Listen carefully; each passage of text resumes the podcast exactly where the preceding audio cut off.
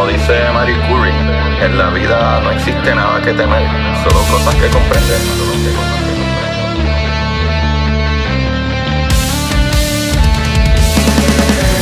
Recuerden correr y buscar la manera de aprender que más le divierta.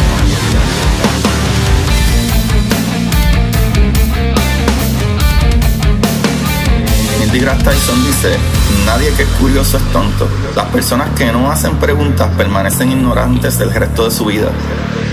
Y para ustedes, esto es curiosidad científica.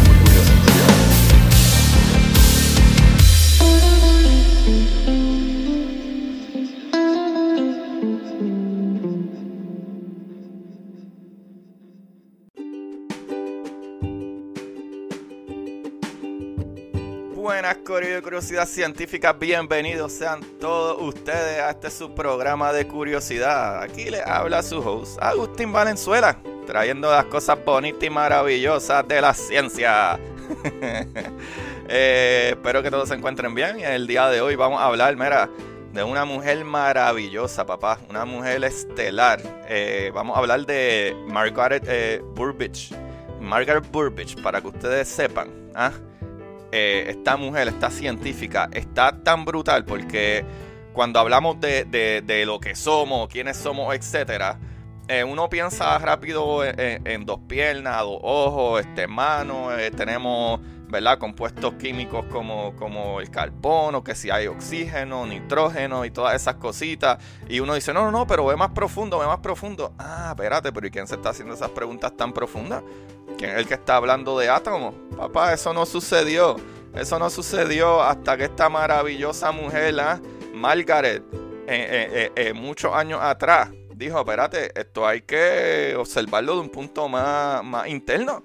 Papá, estamos básicamente hechos de polvo de estrella. ¿Sabes? Esa es una frase preciosa porque además de, ¿verdad? Este, esta mujer ser evocadora, es científicamente correcta, ¿sabe?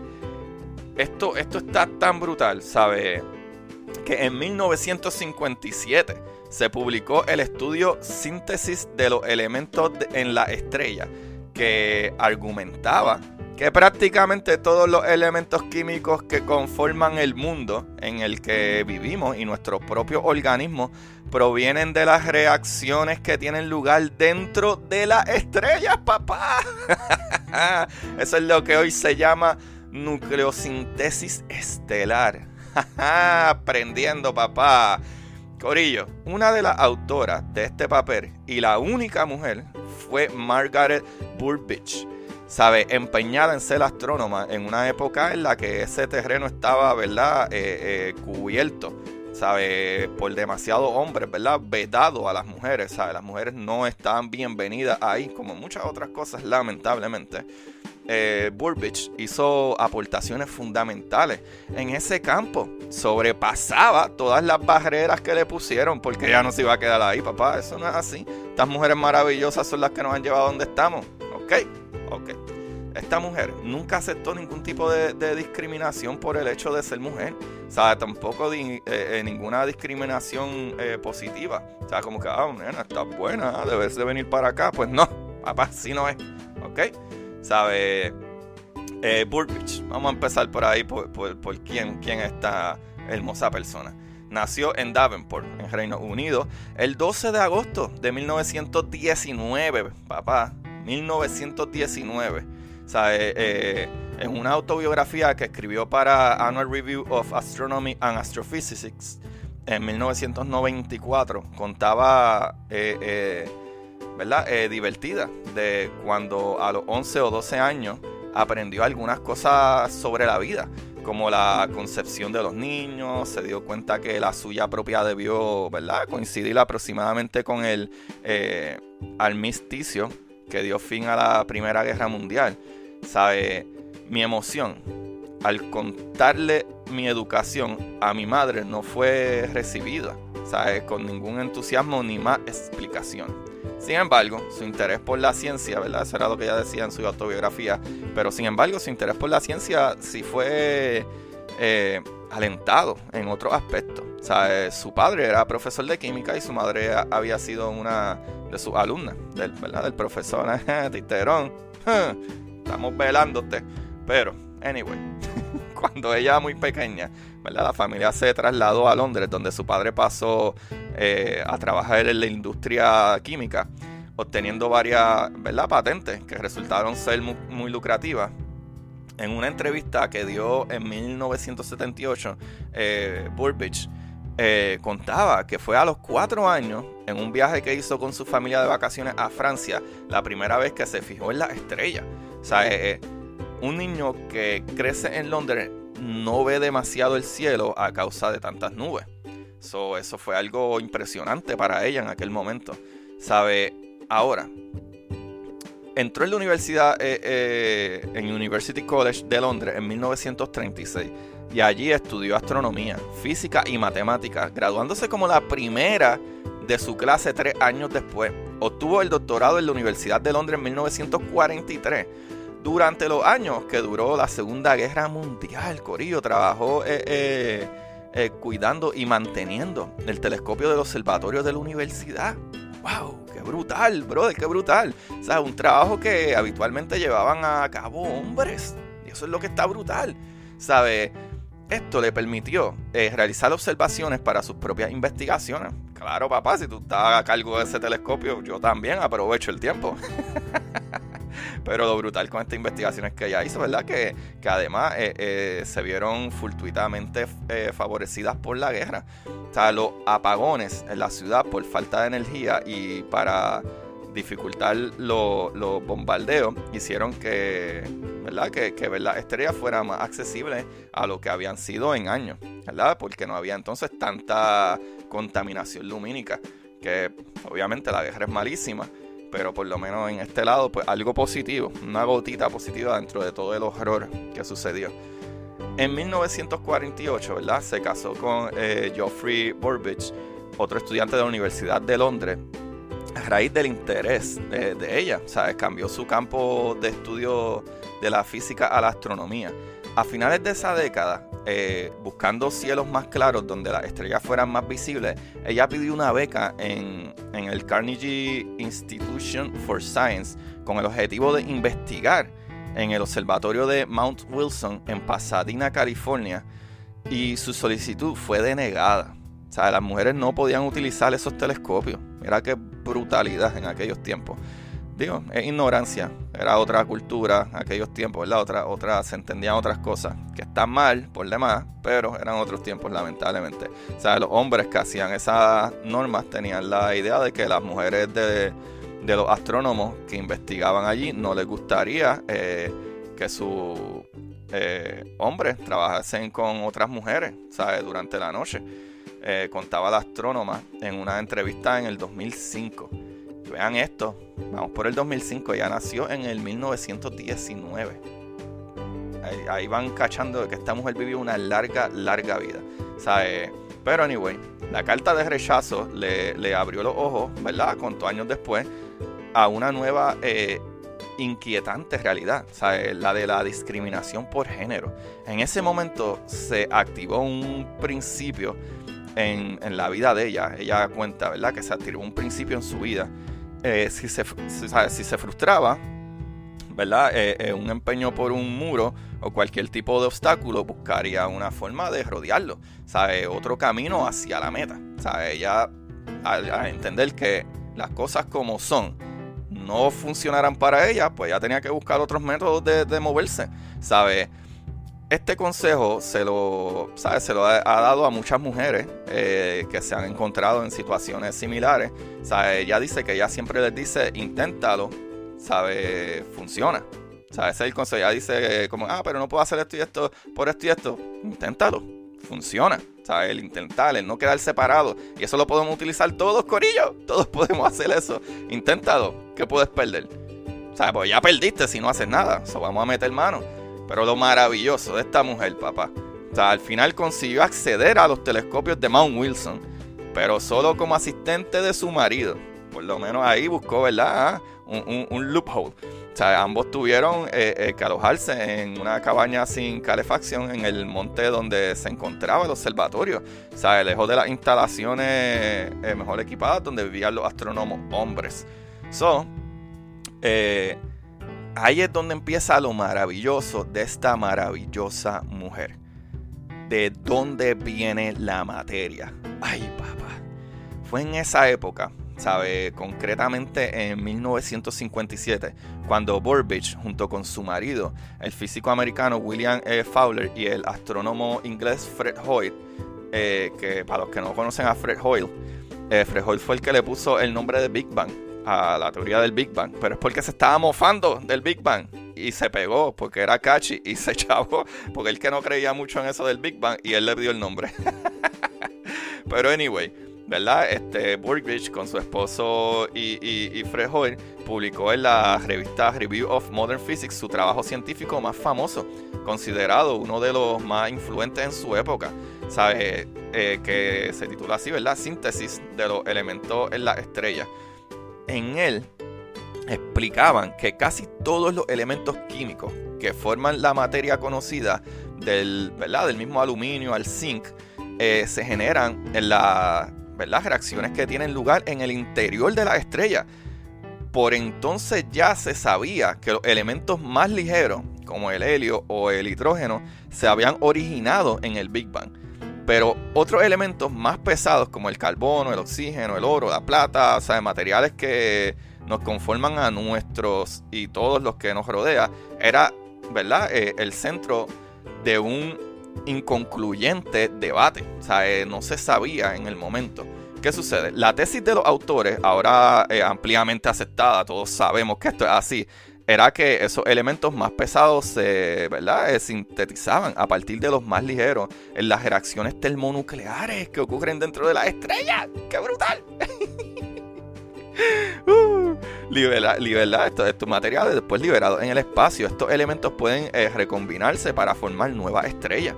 ¿sabes? Comenzando el ciclo una vez más, una y otra vez.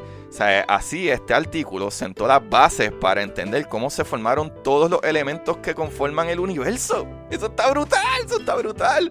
¿Sabe? De los cuatro autores, solo William e. Fowler ganó el premio Nobel de Física en 1983 junto con el astrofísico eh, indoamericano Subrahman Chandrasekhar. La mía por el nombre de mi corillo de India, eh, ¿verdad? Por su trabajo sobre la evolución de las estrellas.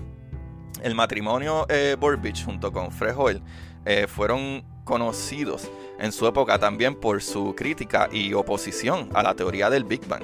Los tres creían que el universo, en vez de haber nacido a partir de una gran explosión, y encontrarse en constante expansión desde ese momento, era un ente estático, o mantenido eh, en ese estado a partir de la creación eh, eh, continua de materia en la estrella, sin un principio ni un fin. Eso es lo que ellos creían. ¿sabes?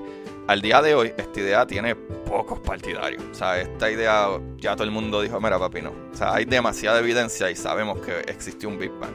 Entre ellos, ¿verdad? Que está la, la, la el fondo de, radiación cósmica, que es la, clave número uno, y la distancia que se sigue creando entre galaxias y todas esas cosas, que otra que es súper grande, ¿verdad? Como evidencia. Pero, ¿qué pasa? Hay partes sobre esto, ¿sabes? Que llegamos a, las cosas como que en contra de la discriminación, ¿sabes? También la, ¿verdad? hay cosas positivas. Su trabajo le dio una gran revelancia a la ciencia, a principios de los años 60 se incorporó a la Universidad de California San Diego y terminó siendo la primera directora de su Centro para la Astrofísica y Ciencias del Espacio, chavalito. ¡Qué maravillosa mujer! Entre 1972 y 1973 fue directora del Royal Observatory Británico. Sea, según eh, recoge su eh, necrológica en New York Times, fue sorprendente para muchos que ese puesto se lo, ¿verdad? Eh, eh, fuese acompañado del nombre de, de astrónoma real. Algo que suele ser eh, automático desde que se fundó el observatorio en el, en el siglo XVI, XVII. Eso está brutal. Fue la primera mujer que presidió la Sociedad Astronómica Americana entre 1976 al 78. O sea, a principios de los 70, sin embargo, fue eh, noticia por rechazar un, premio, el Annie Jump Cannon, otorgado por la Sociedad Astronómica Americana y entregado a mujeres astrónomas. Esta, ¿verdad? Voy a hacer un quote de sus palabras. Tengo fuertes sentimientos en contra de cualquier tipo de discriminación y eso incluye la discriminación a favor de las mujeres. ¡Wow! ¡Qué grande, Margaret! Brutal, Margaret eh. O sea, eh, no nos traten diferentes. Dame el premio que le dan a cualquier astrónomo, a cualquier físico, a cualquier científico. No el que le toca a la mujer. No. Eso, eso está intenso. So, en 1981 fue elegida presidente de la Asociación Estadounidense para el Avance de la Ciencia, puesto que ocupó al año siguiente eh, febrero de 1982 a febrero de 1983. Mientras tanto, en su puesto en la Universidad de California en San Diego, ayudó a desarrollar un, eh, ¿verdad? un espectrógrafo que después formaría parte del telescopio Hubble, eh, puesto que orbita por la NASA en 1990. El gran Hubble, que ya tiene 30 años allá arriba y sigue funcionando, papá, el telescopio Hubble, telescopio espacial Hubble. Eh, ¿Verdad? Pues con este instrumento ella y su equipo descubrieron eh, que la galaxia Messier 82 tenía un agujero negro supermasivo en su centro. ¡Qué brutal! Porque esto da paso a que se entiende que casi todas las galaxias tienen un hoyo negro supermasivo en su centro. y quien no sabe cuál es Messier 82, vayan y pongan Messier 82 y 81. O M81 y M82. Son dos eh, objetos en el espacio, ¿verdad? Dos astros, que está uno bien cerquita del otro y son dos galaxias diferentes y se ven juntitas, eso se ve brutal. Vayan y búsquenlo ahora mismo, Messier 81 y Messier 82, Corillo. Corillo, pues ya retirada en su puesto de profesora, ¿verdad? Eh, eh, emérita, siguió activa como investigadora. En total firmó como autora casi 400 papeles, ¿verdad? Paper durante toda su carrera, Corillo. Y escuchen esto, como murió esta freaking rockstar. Qué brutal, Margaret. Era una rockstar. Ella falleció el 5 de abril del el 2020 hace meses, Corillo. Meses, ¿sabe? Casi un año, sí. Pero, Corillo, no va un año de su muerte. A los 100 años de edad. Anda mi madre. Margaret Burbridge, qué brutal, eres la bestia. Wow, brutal, brutal, brutal, Corillo, desde, desde que estaba terminando la, la Primera Guerra Mundial ¿Sabe? Y para ese tiempo también estaba el Spanish Flu. Ahora que estamos hablando de pandemia, 1918 por ahí. Nació en, en una posición súper difícil. Y mira todo lo que hizo, como rompió ¿ah? los esquemas. Brutal. Corillo, y esta información la saqué de eh, semanario nuestragente.com. De mujeres que hacen la historia.blogspot y de elpaís.com. Qué brutal, Corillo Wow, brutal, brutal, brutal. Qué maravillosa mujer, Corillo. Esto está maravilloso. Eh, como siempre, les digo que me ayuden, por favor. Si les gustan estos capítulos, están aprendiendo una cosita que otra, eh, por favor, denle en share y denle like y denle un rate en Apple Podcasts y denle en play mil veces. ¿Sabes? Hagan las cositas bonitas que pueden hacer, ¿sabes? Que no cuestan nada. Y también, eh, si quieren aportar con un poquito más desde 99 centavos al mes, vayan al link abajo de Anchor Listener Support desde 99 centavos para poder hacerle estos capítulos. Ya voy para los dos años. En abril 6, que, qué casualidad, ¿verdad? Este, hablando de, de, Margaret, está brutal que también eh, básicamente eh, se va a cumplir un año para mí, digo dos años, perdón, se va a cumplir dos años el 6 de abril, cuando saqué mi primer capítulo, y ella falleció el 5. ¿Sabes? Eso está brutal. ¿Sabes? No sé, ahí, eso está súper cool. Eh, no que se murió ella, pero contra vivió 100 años, que bien le fue y, rompió barreras. Pero, Corillo, van dos años, van dos años y van más de un capítulo por semana. ¿Sabe? Tengo 151 capítulos añadiendo este que pueden virar para atrás y gozárselo y está brutal y desde temas bastante complicados se convierten en temas súper básicos. Y yo creo que eso está súper bueno para todo el mundo, mano. Eh, de verdad que gracias, gracias por el apoyo que me siguen dando y el crecimiento que me han ayudado. Y nuevamente, ¿sabes? Estas cosas y, este programa es gratis, pero se hace un poco más fácil adquirir el equipo para mejor, eh, ¿verdad? Este, mejor eh, condiciones, poder pagar el estudio y el equipo de grabación, que el sistema no es gratis y nos ayudarían si creen que esto es importante y pueden hacerlo en Anchor Listener Support o mucho mejor comprando mi libro Curiosidad Científica eh, el universo en arroz con habichuela Corillo vayan a Amazon en Amazon pueden conseguirlo en el link de dónde en el link de mi Instagram Curiosidad Científica Podcast en Instagram. Dame un follow y escríbanme un mensajito bonito. Y en Twitter también Curiosidad Científica. So Corillo gracias por todo se les quiere un montón y recuerden buscar la manera de aprender que más les divierta. Chequeamos. Para ustedes, esto es curiosidad científica.